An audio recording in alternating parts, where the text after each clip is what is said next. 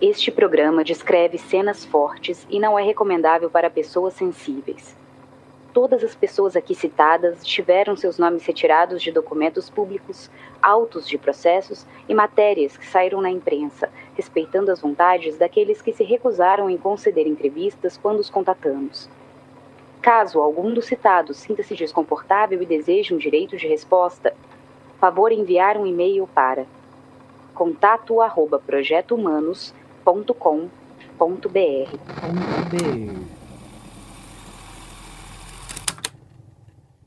No episódio anterior. Você me perguntou em corte. Não tem corte nenhum aí. Não tem corte? Não.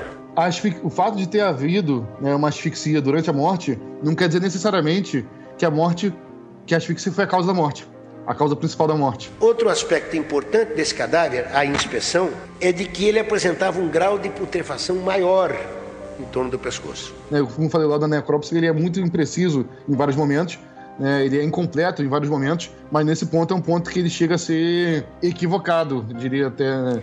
As características das lesões apresentam-se como que feitas por instrumento muito cortante, muito cortante. Aquele tipo de putrefação a gente encontra muito em casos, por exemplo, que o indivíduo morre num apartamento, o corpo é encontrado três, quatro dias depois. Aí é uns meses, mas... Esse depoimento não vale nada um dos advogados veio sustentar aqui que nem eu acredito que aquele cadáver que está enterrado lá seja do Evandro. E é verdade, eu não acredito. Por que, que eu não acredito? Porque já foi violada essa sepultura. Nós não se justifica o tamanho empenho da defesa e principalmente desse delegado Luiz Carlos de Oliveira, que tudo fez para tentar fazer uma exumação injustificada, porque se eu tenho o, o, o fêmur ainda como contraprova no Instituto Médico Legal, por que, que eu vou mexer na sepultura? Eu sou Ivan Mizanzuki e este é o 29 episódio do Caso Evandro, a quarta temporada do Projeto Humanos. Se você não ouviu os episódios anteriores, pare, volte e ouça em sequência. Nos últimos episódios, falei sobre os laudos de levantamento de corpo e necropsia, focando especialmente nos conflitos de análises que existiam entre o perito Arthur Conrado Drischel e o médico legista Francisco Moraes e Silva. Neste programa, eu continuarei na parte do exame de necropsia mas analisando a questão do exame de arcada dentária. Aqui, duas personagens se tornam importantes. A doutora Daíra Quessim Elias, dentista de Evandro em Guaratuba, e a doutora Beatriz Sotili França, a odontologista que conduziu o exame de arcada dentária no IML de Curitiba em 12 de abril de 92. Só relembrando alguns pontos, o corpo de Evandro foi encontrado num sábado de manhã, no dia 11 de abril de 92, em Guaratuba, na tarde daquele dia, após a visita e registro do Instituto de Criminalística no local, o corpo foi levado ao IML de Paranaguá, município próximo. Lá, foi reconhecido pelo pai de Evandro e, à noite, foi levado a Curitiba, onde só foi examinado na manhã do dia seguinte, 12 de abril. Todos os problemas que as defesas apontam no processo de identificação pela arcada dentária ocorrem exatamente nesses dias 11 e 12 de abril de 92 e envolvem especialmente a dentista de Evandro, a doutora Adaíra. Quem explica o geral dessa história é a odontologista Beatriz Sotili França, no depoimento que prestou durante o júri de 2004. Quem pergunta é o juiz Rogério Etzel. A senhora já prestou aqui um longo depoimento no outro processo, no outro júri que aconteceu em São José dos Pinhais. É, eu li o seu depoimento e gostaria de começar a conversar com a senhora, que a senhora nos traga é, informações a partir é, daquele momento que a senhora teve contato com a doutora Adaíra, dentista lá de Paranaguá, no dia 12 que a senhora se encontrou com ela, segundo o último depoimento seu, às 16 horas, acompanhado do seu marido, que prestou o primeiro atendimento lá, o Evandro. Como é que foi a partir daí? A senhora lembra esse seu me depoimento lembro, aqui? Então, tente a doutora Daíra chegou ao Instituto Médico Legal, em Curitiba, é, porque tinha sido a cirurgiã dentista que atendia o menor Evandro Ramos Caetano. É, quando ela chegou, é, eu encontrei-me com ela no corredor do Instituto Médico Legal, lá do necrotério. E eu conversei demoradamente com ela para me prestar as informações é, e eu te perguntei para ela, é, em Paranaguá, como havia sido o trabalho, porque quando eu cheguei no IML pela manhã, eu fui informada que o cadáver já estava identificado. E eu me dirigi à sala de necrópsia e observei que não havia nenhum sinal de perícia odontológica, odontológica porque normalmente para se fazer uma perícia se abre né, uma incisão na boca para é, que a gente possa ver os dentes. Eu preciso ser um pouco gráfico aqui, então, se preferir, avance uns 20 segundos. Este depoimento que a doutora Sotile França descreve está na fita VHS da necropsia do corpo. Ele consiste em basicamente cortar as bochechas e arrancar primeiro a mandíbula. Depois, com uma pequena serra elétrica de disco, extrai-se o maxilar superior. Tira-se foto de tudo e registra-se tudo no laudo de necropsia. E ela me disse que ela tinha feito uma restauração no Evandro totalmente atípica, que quando ela foi para o IML de Paranaguá, ela pensou: se eu chegar lá e ver aquela restauração, fui eu, eu que fiz. Que é minha. Eu sei que é ele e que é minha. Só concluir um pouco a parte do, do lado odontológico da identificação. Esse é Gabriel Gaspar, o perito criminal que eu apresentei no episódio passado. Que, na minha opinião, teve alguns erros é, nessa não, não, não, da Beatriz, na verdade, né? Alguns erros de procedimento da, da outra dentista, né? É, da, da Ira. Na verdade, na hora de colher a informação dela. Porque o que, que, que, acontece? A outra dentista, né? A, que cuidava dele, e ela, ela não está ali no caráter de legista no processo, né? Ela entra ali no caráter de testemunha. Até porque, né, não, ela não tinha as fichas dele ali, né? e ela realmente falou de boca ali o que, que ela, né, o que, que ela, os procedimentos que ela tinha feito, né, para ser usado no reconhecimento. É, quando você vai fazer um trabalho, seja até de, de, de perícia ou de investigação, o ideal é que a pessoa que você tá, que está no, no, papel de testemunha, né, ela fale para você, né, o que ela, a informação que ela tem, e aí depois você compara esses dados com, com a realidade, né, com, com o que você tem né, de material. É, só que no caso dessa dentista que cuidava dele, ela teve a oportunidade, antes de contar com a Beatriz, ela teve a oportunidade de olhar a boca, sabe, do, né, do, do cadáver. E ali ela reconheceu a obturação dela. E aí, depois disso, que ela foi se encontrar com a Beatriz e falou dessa obturação que ela tinha feito, que estava ali no cadáver, sabe? É, essa sequência dos fatos é uma sequência que enfraquece um pouco o testemunho dela. Porque ela viu primeiro, sabe? E aí, não que ela esteja é, mal intencionada, sabe, de enganar alguém, mas às vezes a própria pessoa pode ver né, algo e, né, e, se influenciar por aquilo que vê, né, e, e tomar como né, é, é, se enganar, né, de fato. Sim, a, necessariamente... a, defesa pode dizer, ah, a Daíra, ela é, ela tem interesses políticos em prejudicar os Abage, é, sabe? Então, ou, ou, sei lá, né, que na, ali ainda estava longe de incriminar os Abage de qualquer maneira, mas ela Sim. poderia ter interesses em identificar como sendo do Evandro e na verdade não era, né? Exato. e, e aí teve essa essa, essa sequência do, dos eventos, né? Que se fosse o contrário, tornaria o testemunho dela extremamente sólido, né? Se ela tivesse dito tudo e depois a Beatriz confirmasse na boca dela, sabe? Mas o fato dela, dela ter, né, é, né, conseguido, né, é, foi disponibilizado para elas ver a boca do, né, do cadáver antes dela é, testemunhar, sabe? Isso enfraquece o, o testemunho dela. Então, assim, por mais que ela dê até é, detalhes bem precisos, né, tal, do, do, que ela fez, né, isso fica no caráter de testemunho e não pode, não pode ser algo, sabe, é, é falho, é um testemunho, sabe, que perde peso, é um testemunho que perde peso por conta dessa, dessa falta de cuidado, né, nessa, nesse procedimento aí. Aí isso compromete um pouco a identificação, né, no caso que pô, seria uma identificação perfeita, né, seria uma identificação extremamente sólida Pô, isso é, é, é, lamentável, né? Uma coisa para se lamentar. Seria algo que tiraria todas as dúvidas, na verdade, né? Mas... Como já se pode ver, esse é o primeiro ponto que as defesas vão atacar. Que o depoimento da doutora Daíra já seria questionável porque ela viu o corpo antes de prestar testemunho e auxílio ao odontologista responsável. Sem dúvidas, isso é um problema e é um bom exemplo da importância que se deve ter na cadeia de custódia. Contudo, por mais que seja questionável, é preciso também ver a questão em um contexto. Uma pequena cidade no litoral tem um caso notório de criança desaparecida. Um corpo é encontrado e ele está tão irreconhecível que há uma ânsia em identificá-lo. chamam a dentista que atendia, se não todas, grande parte das crianças da região.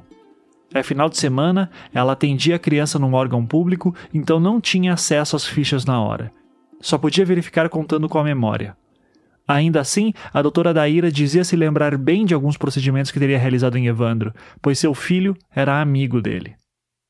Novamente, o procedimento todo é sem dúvida questionável.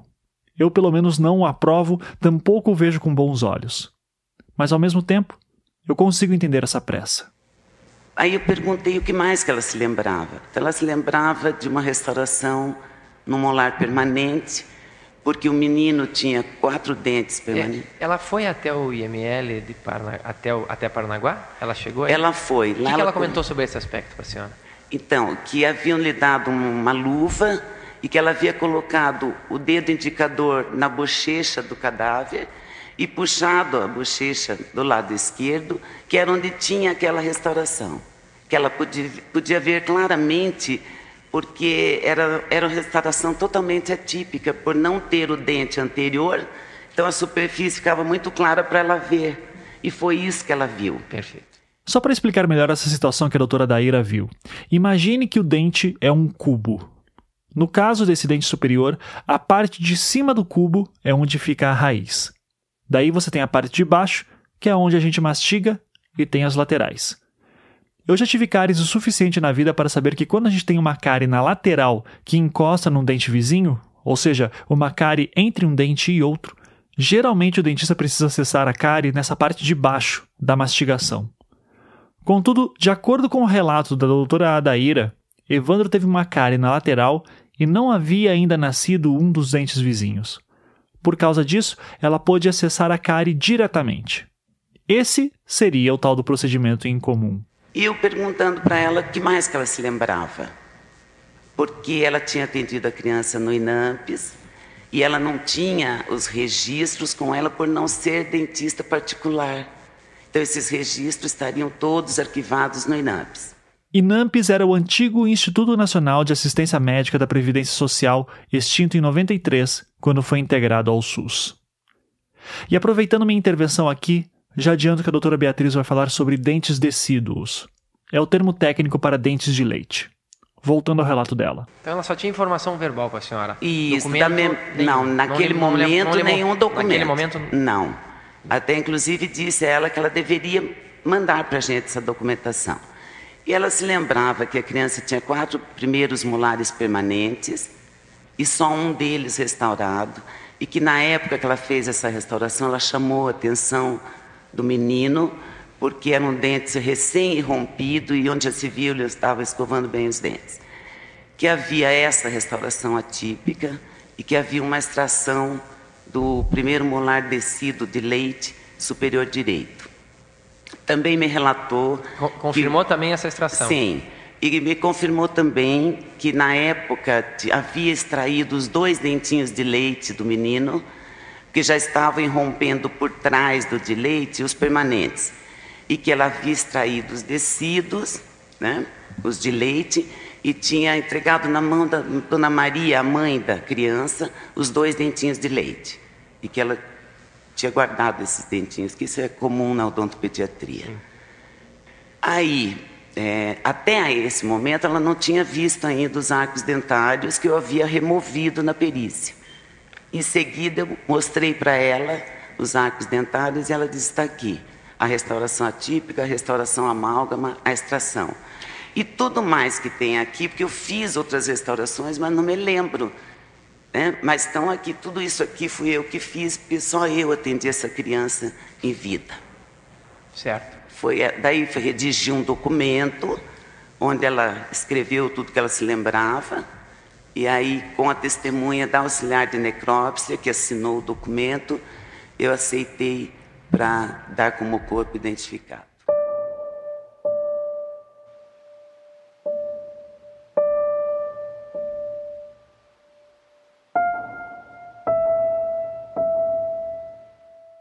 Então, reforçando, já havia o problema da doutora Daíra ter visto o corpo no dia anterior em Paranaguá. Depois, há o problema de que ela estava falando tudo de memória sem mostrar fichas dentárias, que nem teria acesso naquele momento. É neste ponto que as defesas vão questionar todo o procedimento, focando numa mistura de três elementos: o relato de memória, o laudo do exame de arcada dentária e as fichas dentárias que eram necessárias para a confirmação. Mas antes de entrar nessa questão das fichas, eu vou precisar dar uma explicação técnica aqui. Então, vamos voltar um pouco e ir por partes. De acordo com o laudo de exame odontológico de identificação do caso Evandro, realizado no dia 12 de abril de 92, o dia seguinte ao encontro do cadáver, temos o seguinte registro acerca das informações que a doutora Daíra repassou para a doutora Sotile França. Abre aspas. Do reconhecimento dos arcos dentários. Suspeitando-se que os arcos dentários do corpo putrefeito pertencessem a Evandro Ramos Caetano, foi localizada a cirurgiã dentista indicada pela família, doutora Adaíra Quessim Elias.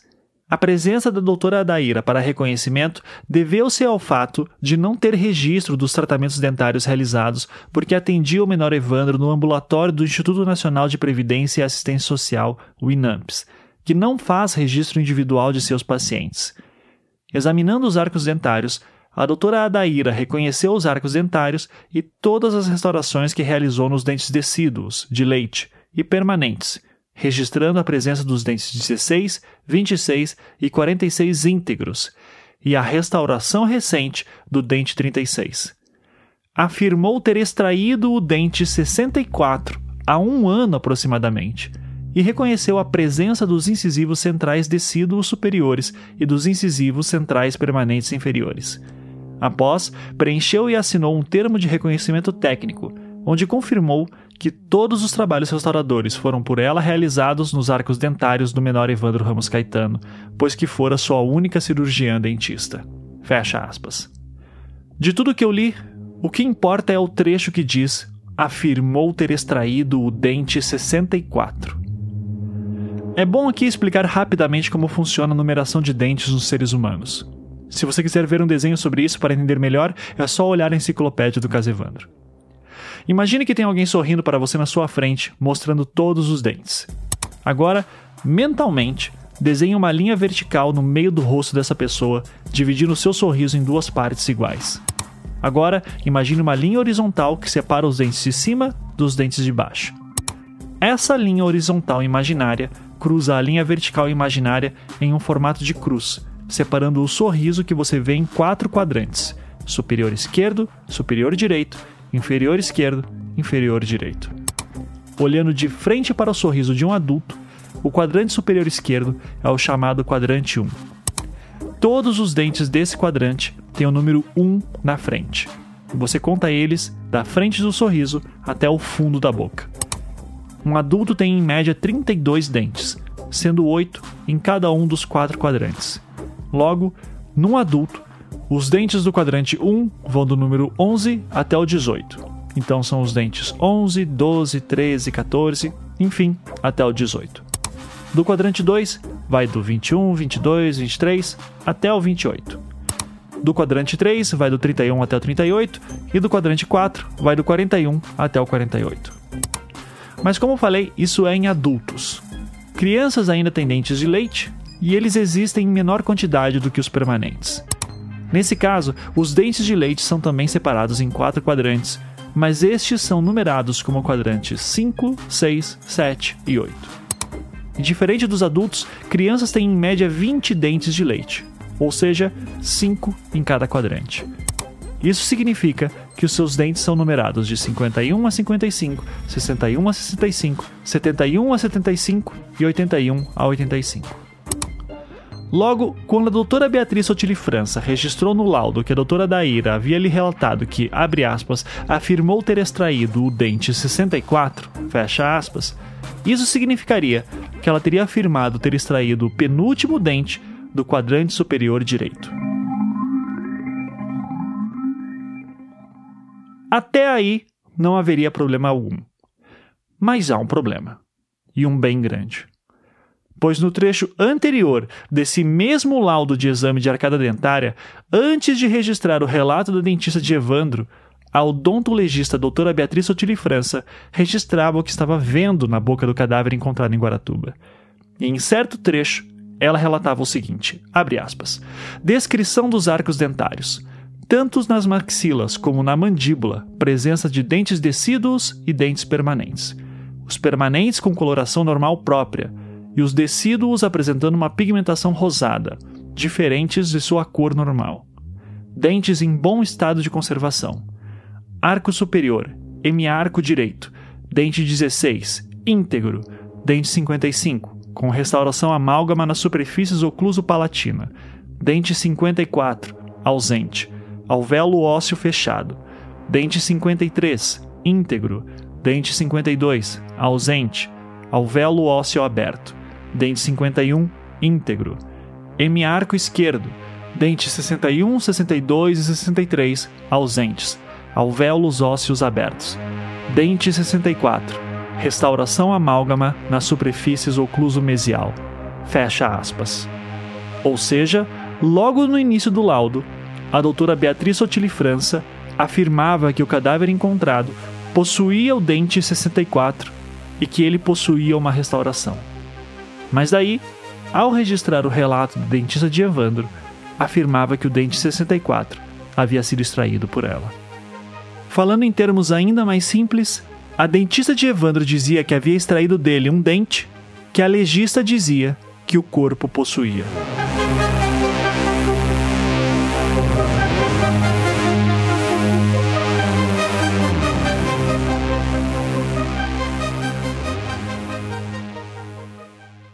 Esse assunto é tão confuso que no júri de 2004, a doutora Beatriz Sotili França claramente se confundiu quando tentou explicar.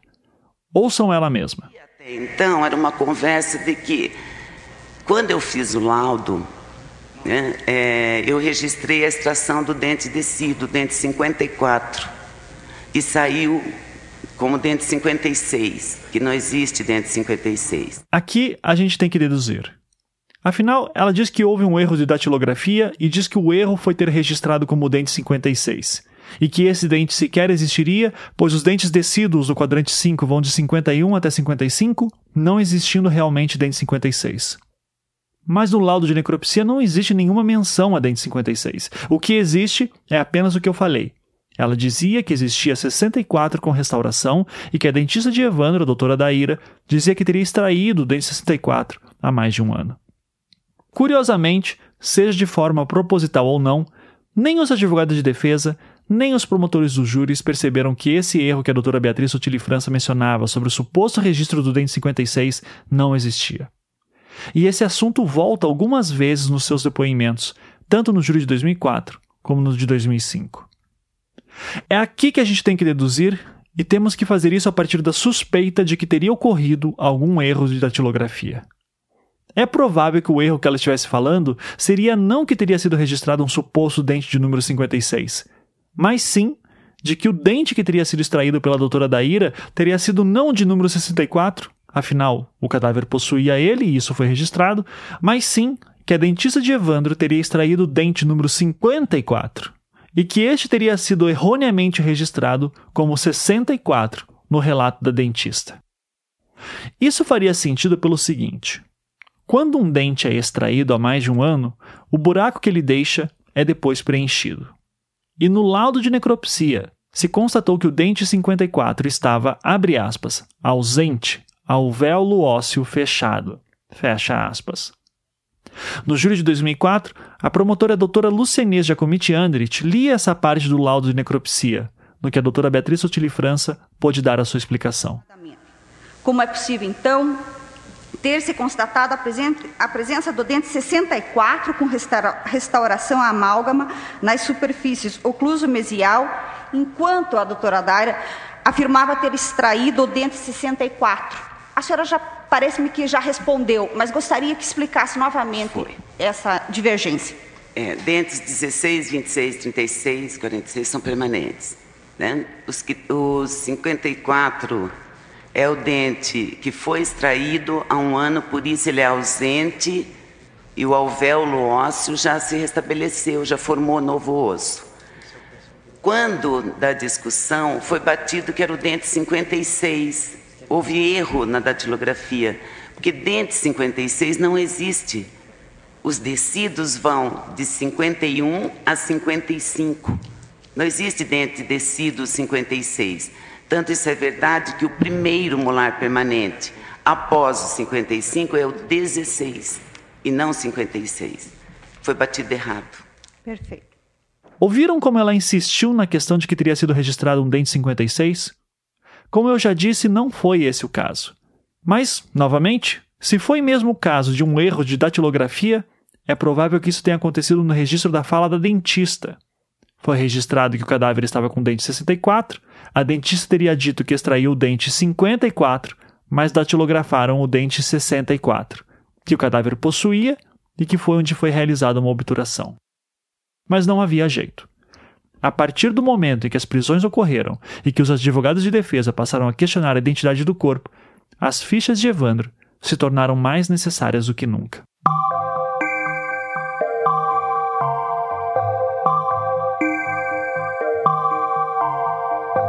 No júri de 2004, respondendo ao juiz Rogério Etzel, a doutora Beatriz Sotili França explicava um pouco dessa questão das fichas.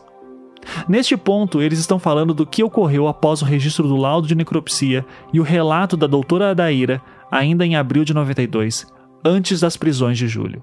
Depois disso, veio algum documento para a doutora? Veio mais alguma coisa? A senhora fez mais alguma Sim, coisa? Sim, depois, passado algum tempo, porque eu disse a ela que se tinha esses, essas fichas com registros, que ela deveria mandar né? Mas aí eles entenderam errado e o marido dela esteve no Instituto Médico Legal trazendo quatro fichas. Quando ele chegou, ele me entregou, eu olhei e era justamente a da extração, da restauração atípica e da restauração do dente permanente. Certo. E mais uma. E aí eu entrei, fiz cópia xerox e devolvi a ele dizendo que ele deveria entregar para a juíza e não para mim. Mas guardei essas cópias comigo. Passado um tempo, é, nós recebemos a documentação, aí vieram, é, eu, eu recebi um ofício do capitão Neves pedindo que eu fizesse um, um exame comparativo, um exame complementar. Só lembrando, Capitão Neves era Valdir Copete Neves, o responsável pela Operação Magia Negra que resultou na prisão dos sete acusados. Ou seja, isso que a doutora Sotile França está relatando já ocorreu meses após a identificação do corpo e após as prisões de julho de 92. Comparativo. Complementar, é com o que eu tinha encontrado nos arcos dentários do menor, da vítima. Com? Com as fichas Essas que ele tinha que me enviado. Perfeito. Só que eu me assustei porque estava faltando justamente a ficha da extração do dente de leite. Sim. E eu comuniquei ao meu diretor e ele informou aí a juíza e, e foi mandado. Quando eu recebi as fichas, observava-se claramente que a ordem das fichas tinha sido adulterada. Adulterada? Os números 1, 2, 3, 4. Grosseiramente? Grosseiramente. Facilmente identificável? Facilmente, eu tenho xerox leigo. disso, pode, qualquer leigo pode perceber. Alterado do que para quê? Deu para anotar isso daí? É, para tirar uma da sequência e colocar a outra no número anterior. O, o, o, número do dente, a senhora quer dizer? Não, da ficha. Ah, da ficha. Que é o documento Mas o que, que, que numerado. Isso, o que, que isso alterava, na verdade? O que, que poderia comprometer? Porque Só o número da ficha? O que havia até então era uma conversa de que, quando eu fiz o laudo? É, eu registrei a extração do dente descido. Aqui, a doutora Sotile França começava a explicação do problema do erro de datilografia. Tendo em vista que os depoimentos dos júris de 2004 e 2005 da doutora Beatriz Sotile França são meio imprecisos nesse sentido, eu vou recorrer a um depoimento mais antigo dela, do júri de 98, o qual só possui o registro batido em termo. No júri de 98, ela relatava que na primeira vez que teve contato com as fichas, quando foram trazidas informalmente pelo marido da doutora Daíra, que teria conferido a data de registro e que ela condizia com o relato da dentista de Evandro, de que ela havia extraído um dente de leite cerca de um ano antes do seu corpo ter sido encontrado, o que correspondia com o estado da arcada dentária do corpo analisado. A doutora Beatriz Sotiri França não cita exatamente quando esse encontro com o marido da doutora Daíra teria ocorrido e tampouco o fez no depoimento de 2004 que acabamos de ouvir. Portanto, vamos nos ater à sequência dos fatos. Em algum momento, o marido da doutora Daíra levou as fichas até ela, ela tirou o xerox, entregou de novo para ele e disse que as fichas deveriam ser entregues à juíza de Guaratuba. Mas quando as fichas apareceram via juízo, mais coisas estranhas aconteceram. Para que não haja problemas de distorção de palavras, eu leio aqui o registro exato do depoimento da doutora Beatriz Sotili França no júri de 98, no momento em que ela buscava refazer a linha cronológica dos eventos. Abre aspas. No dia 2 de dezembro de 92, foi enviado ao fax do Instituto Médico Legal quatro cópias de fichas de tratamento dentário do menor Evandro. No dia 2 de dezembro de 92, foi enviado ao Instituto Médico Legal um fax aos cuidados do diretor do Instituto Médico Legal, constando o timbre do Poder Judiciário e escrito aos cuidados do diretor, sem, entretanto, o referido fax contendo quatro fichas ser acompanhado de ofício do juízo. Dentre essas fichas constava a ficha que registrava a extração do dente 54 e uma das fichas era duplicada. No dia 3 de dezembro de 92, foi encaminhado o ofício de número 752-92 da lavra da doutora Anese Tchaikovsky. Este ofício foi encaminhado ao Instituto Médico Legal por outro ofício datado de 4 de dezembro de 92, de número 158-92, da lavra do capitão Valdir Copete Neves. Ambos se faziam acompanhar de 11 fichas originais, sendo a décima adulterada. No dia 9 de dezembro de 92, o diretor do Instituto Médico Legal remeteu ao juízo de Guaratuba ofício de número 1911-92, solicitando original da ficha de extração e demonstrando a adulteração da ficha 10. Em 17 de dezembro de 92, o juízo de Guaratuba enviou ofício ao diretor do Instituto Médico Legal, de número 808-92, que se fazia acompanhar da 12ª ficha, ou seja, a ficha que constava o dado de extração do dente 54. Fecha aspas. Em outras palavras, de acordo com seu relato, a doutora Sotile França já tinha visto ao menos duas vezes as fichas que confirmavam a extração do dente 54 de Evandro um ano antes, a primeira vez teria sido com o marido da doutora Daíra, e a segunda vez quando foi enviada por fax em dezembro de 92. Só que essas fichas eram cópias e havia requisição para o envio das originais. Quando foram encaminhadas oficialmente, contando estranhamente com a participação de Valdir Copete Neves, uma das 11 fichas estava claramente adulterada, inclusive num papel de textura diferente. Outras estavam borradas, algumas impossíveis de se ler e em nenhuma delas constava o registro da extração do dente 54. O juiz de Guaratuba foi informado disso e, alguns dias depois, uma décima segunda ficha foi enviada, contendo desta vez a extração. Só que agora havia mais um problema. A data de extração não era de um ano, mas sim de 23 de janeiro de 92. A doutora Sotile França então informou acerca dessas questões ao diretor do Instituto Médico Legal e o inquérito chegou a ser aberto para se investigar essa questão, na qual a odontologista pôde depor e explicar tudo o que havia observado. O resultado desse inquérito não foi conhecido pela doutora Sotile França e tampouco seu desfecho é citado no processo como algo relevante. Ou seja, eu não sei dizer o que aconteceu disso tudo. Ainda assim, é bem claro que há problemas nas fichas odontológicas. Somente após uma certa reorganização delas e de atestar quais seriam confiáveis ou não, assim como também o registro de quais estavam borradas, a doutora Beatriz Sotili França redigiu um segundo novo laudo complementar, novamente comparando o corpo com as 12 fichas. De acordo com este novo documento, datado de 28 de dezembro de 92, apenas três das fichas eram legíveis. Acompanhado de fotos, neste laudo lê-se o seguinte: abre aspas. Discussão. Das 12 fichas clínicas examinadas, são legíveis apenas os registros contidos nas fichas de números 6, 7 e 8, respectivamente. Restauração do dente 75, segundo molar inferior esquerdo descido, restauração do dente 36, primeiro molar inferior esquerdo permanente, extração do dente 54, primeiro molar superior direito descido. Fecha aspas. Por fim, tais fichas foram comparadas com o relato de 12 de abril da doutora Adaíra, assim como o registro da arcada dentária do corpo. Na conclusão deste laudo complementar, o novo laudo, a doutora Beatriz Sotili França afirmava que, abre aspas, os registros de tratamentos dentários contidos nas fichas clínicas em nome de Evandro Ramos Caetano correspondem aos tratamentos odontológicos encontrados na arcada dentária do cadáver dado como sendo o de Evandro Ramos Caetano. Fecha aspas.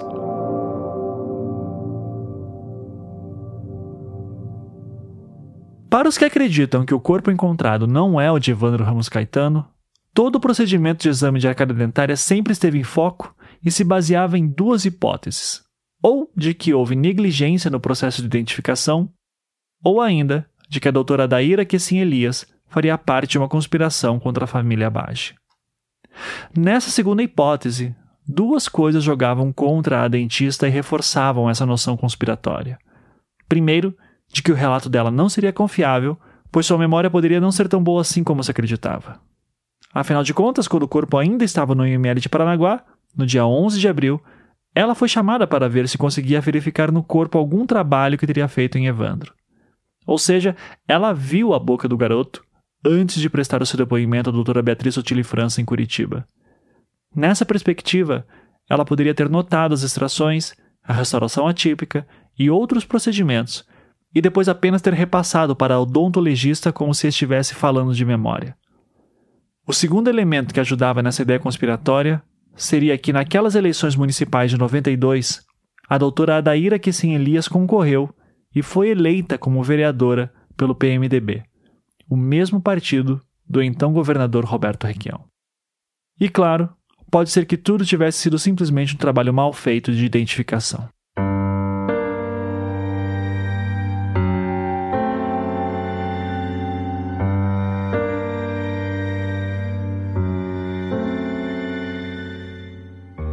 Além disso, toda a questão da adulteração de fichas, o envolvimento do capitão Valdir Copete Neves e o registro do Dente 64 aumentavam a paranoia de que peças estariam sendo mexidas nos bastidores. E quando olhamos no quadro mais amplo, percebemos que toda essa questão das fichas odontológicas ocorre justamente no mesmo período em que o segundo laudo de DNA aparecia, o laudo que confirmava que o corpo era mesmo de Evandro. É neste sentido que o caso ultrapassa sua natureza criminal e começa a entrar no campo das suposições de influências políticas. Afinal, teria o Estado do Paraná manipulado o reconhecimento do corpo deliberadamente? Essa era uma dúvida que rondava muitos dos envolvidos pelo lado dos acusados. A promotoria, é claro, via tudo isso de outra forma. De acordo com eles, a própria manipulação das fichas odontológicas seria fruto de forças advindas da família Bage ou de seus aliados. Ao mesmo tempo, os promotores sempre reforçaram que o relato da doutora Daíra era digno de confiança, assim como também seria confiável a teoria dos dentes rosados. Por fim, os promotores apontavam outra coisa importante. Desde que o corpo foi encontrado em 11 de abril, nunca houve nenhuma movimentação para se questionar a identidade dele. Isso só veio a aparecer após as prisões, como que parecia ser uma estratégia da defesa. Fosse de fato uma conspiração, estaríamos diante de uma maquinação de proporções dignas de cinema. Três meses de preparações envolvendo um corpo falso, uma dentista supostamente corrupta, um inimigo político obcecado em destruir uma família, conspiradores no IML de Curitiba, em Belo Horizonte, enfim, algo em escala grande demais. Se tudo isso fosse de fato uma maquinação de Diógenes Caetano dos Santos Filho, ele seria um estrategista genial que sequer foi capaz de se eleger como vereador em 92.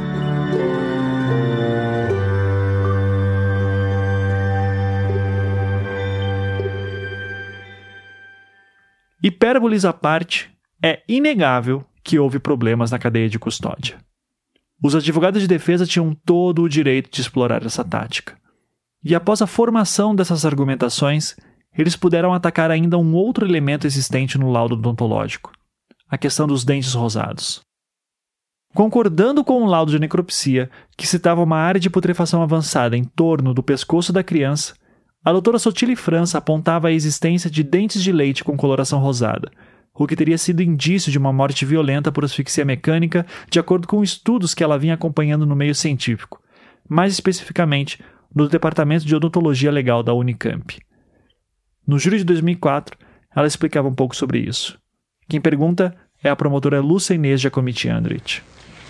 Também nesse laudo de exame odontológico é, de identificação, que está às folhas 219 dos autos, é, consta o seguinte: tanto nas maxilas como na mandíbula, presença de dentes decíduos e dentes permanentes. Decíduos, a senhora já disse que são dentes de leite. Os permanentes com coloração normal própria e os decídios apresentando uma pigmentação rosada diferente de sua cor natural. A senhora pode explicar o que, que consiste esta cor é, dos decídios serem rosadas? Por que este fenômeno? Se é normal uma criança ter esses é, o fenômeno do dente rosado, segundo a literatura mundial, é, é, consequência de morte por asfixia. Foi isso que eu registrei no laudo, porque os médicos não tinham encontrado a causa da morte. E quando eu fui fazer a perícia, observei a presença dos dentes rosados. Nós tínhamos, é, e na época eu estava fazendo mestrado na Unicamp, e recém havia sido defendida uma tese sobre o dente rosado, é, onde o autor da tese tinha feito uma, um levantamento bibliográfico bastante extenso e onde é, quase que a totalidade dos autores descreviam né, a presença do fenômeno do dente rosado como causa de morte por asfixia. O que ocorre, essa, esse dente rosado, o fenômeno ocorre pela compressão de grandes vasos do pescoço, a polpa dentária, que comumente, vulgarmente se chama nervo, né?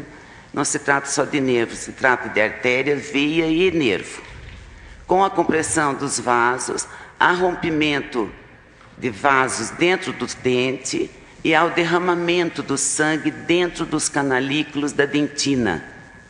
Com a putrefação, formação de gases, os eritrócitos são glóbulos vermelhos, eles penetram nesses canalículos da dentina e aí o dente apresenta-se com esta coloração. Nos dentes permanentes também ocorreu isto, só que os dentes, pela idade da vítima, é, os dentes permanentes ainda tinham as raízes muito abertas, não estavam totalmente formadas. Então houve o derramamento, diferentemente do dente de leite que apresentavam-se bastante rosados, uma cor bem forte. Perfeito. Essa pigmentação pode, pode, pode ser, ser causada pelo quê? Pela putrefação, pela própria putrefação. Esse é o Dr. Francisco Moraes e Silva, médico legista que redigiu o laudo de necropsia do cadáver. Este depoimento é do júri de 2004 e ele responde às perguntas do juiz Rogério Wetzel. que mais? E, e por asfixias. Por asfixias. Asfixias. E quando nós falamos em asfixias, excelência, nós temos que abrir uma chave é, tanto numa esganadura, uma asfixia, como um estrangulamento é uma asfixia, como um enforcamento é uma asfixia, como uma sufocação é uma asfixia. Até uma morte por afogamento? Também um outro tipo de asfixia. Então nós temos diversos tipos de asfixias que fazem essa impregnação hematínica. Mas a impregnação pode ser produzida também pela própria putrefação. Não só em dentes, como em partes moles. Provado cientificamente? Pela sim, putrefação? Sim. Nos livros? Sim. Perfeito. Indiscutivelmente. Certo. É, claro que quando acentuada essa impregnação, desperta a atenção do perito que quer, evidentemente, estabelecer uma relação se aquela impregnação foi devida a uma ação constritiva em torno do pescoço ou qualquer um outro tipo de asfixia. Afogamento, como você nem se lembrou, é um outro tipo de asfixia. Mas é, não dá para estabelecer então qual a causa? Não, dá para estabelecer genericamente sim, mas foi não... Foi estrangulamento, foi asfixia, foi... A espécie não, excelência. Putrefação não sabe. Não. A espécie definitivamente não. Perfeito. É no gênero. Não é asfixia mecânica por interrogado. Morte por asfixia mecânica. Qual? Interrogado. Além desses dentes, que até lembrei a, a doutora que estava inclusive depois retirando as arcadas, lembrei que isso acontece em hipóxia, que é situação comum, como petéquia. Até, eu até vou fazer uma revisão disso, professor.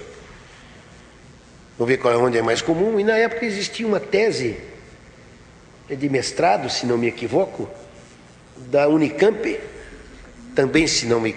Eu não quero aqui exatamente dizer se era isso ou não, mas existia, parece que uma tese da Unicamp, que havia relacionado a presença desses dentes avermelhados, róseos, como sinal de esganadura ou de asfixia.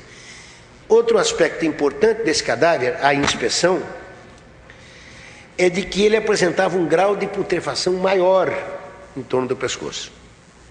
Quer dizer? É, quer dizer que ocorreu, pelo menos em tese, ação traumática constritiva em torno do pescoço.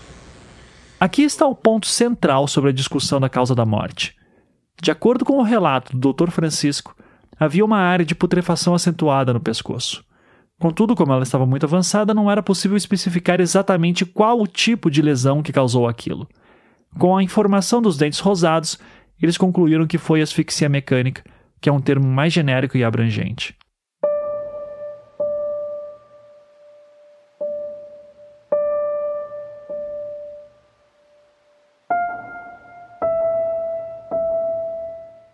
A tese das defesas de que o corpo poderia não ser o de Evandro gira em torno da possibilidade de que aquele corpo poderia ter vindo de um necrotério ou algo parecido, sendo assim um corpo montado.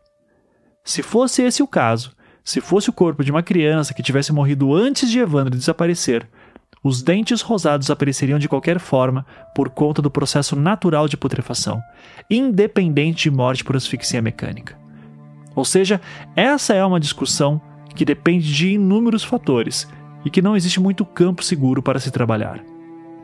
Há poucas informações para se ter resposta com maior grau de certeza. Para a defesa, toda essa discussão teria sido apressada e superficial demais. Afinal, nem os médicos legistas, nem a odontologista foram capazes de especificar que tipo exato de asfixia teria ocorrido, já que são vários os tipos afogamento, esganadura, sufocação direta, sufocação indireta. Enfim, a conclusão de causa-mortes era pouco elucidativa. Aliás, buscando apontar mais um equívoco no processo de identificação do corpo, os advogados apontavam que os legistas se basearam em elementos em princípio muito frágeis e sequer apontaram a causa da morte em si, que seria o tipo de asfixia, mas sim a consequência da morte, um erro crasso no olhar da defesa. O Dr. Francisco rebatia essa acusação dizendo que o estado de putrefação era avançado demais para se fazer outras afirmações mais precisas. Ademais, a ausência de órgãos internos também impedia um exame mais detalhado e preciso sobre a causa-mortes. Por isso, preferiu manter a designação mais ampla, afirmando não ser possível dizer com certeza que tipo de asfixia teria ocorrido. Novamente, é uma pergunta que não se tem elementos o suficiente para se dar uma resposta 100% precisa.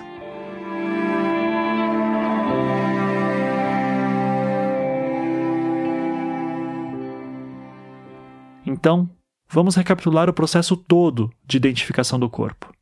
O pai de Evandro identificou, e isso pode ser questionado, dado o avançado estado de putrefação. Além disso, a bermuda de Evandro e a chave de sua casa poderiam ter sido plantadas naquele local. No IML de Curitiba, o exame de necropsia possui várias lacunas e o exame de arcada dentária teve erros de procedimento e registro. As fichas dentárias de Evandro estavam adulteradas.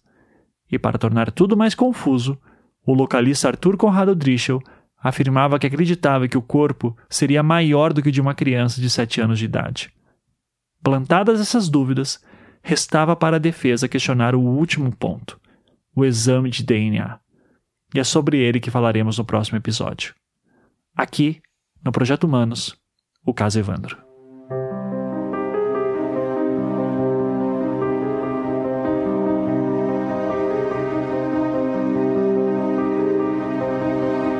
Projeto Humanos é um podcast em formato storytelling produzido pelo Anticast e distribuído pela Half-Death. Ele só é possível de ser realizado graças à ajuda de nossos patronos que contribuem mensalmente com a quantia que podem. Se você gosta de nosso trabalho e gostaria de ajudar, acesse projetohumanos.com.br e clique no link Apoie. Essa história que estamos contando tem muitos personagens e eventos, então, para facilitar, se você entrar na seção do caso Evandro em projetohumanos.com.br, você encontrará um post chamado Enciclopédia. Se você quiser saber mais sobre algum personagem ou evento, é só dar uma olhada lá. Nós vamos acrescentar mais coisas à enciclopédia à medida que novos episódios forem sendo publicados. Desde o episódio 25, os programas estão sendo editados pela Maremoto, empresa do meu querido amigo Caio Corraine. Se você tem alguma ideia de podcast e precisa de alguém que edite e produza, eu recomendo demais que você confira o portfólio deles e peça um orçamento. é só entrar no site maremotopodcasts.com e mandar um oi. Três pessoas foram essenciais tecnicamente para que essa temporada ocorresse e eu recomendo demais que você que está ouvindo contrate elas. Elas são Felipe Aires, que compôs a trilha sonora e masteriza todos os episódios, Aniele Casagrande, que desenvolveu o site e resolveu inúmeros pepinos, Saulo Milete, que produziu a arte visual tema dessa temporada. Para saber como contatá-los, basta entrar no post de créditos na seção do caso Evandro. As matérias de imprensa e falas que foram utilizadas durante essa temporada foram retiradas em sua maioria de arquivos disponíveis no YouTube e fitas VHS que estavam anexadas ao processo. As fontes originais estão na seção de créditos. Essa temporada só foi possível também graças ao trabalho voluntário de várias pessoas que me ajudaram a catalogar os autos dos processos, transcrever vídeos e áudios, pesquisar matérias em arquivos públicos e verificar informações. Vocês são muitos, então espero que me perdoem por não poder ficar falando o nome de cada um de vocês aqui, mas se serve de consolo, seus nomes estão no post de créditos dessa temporada. Até o próximo episódio.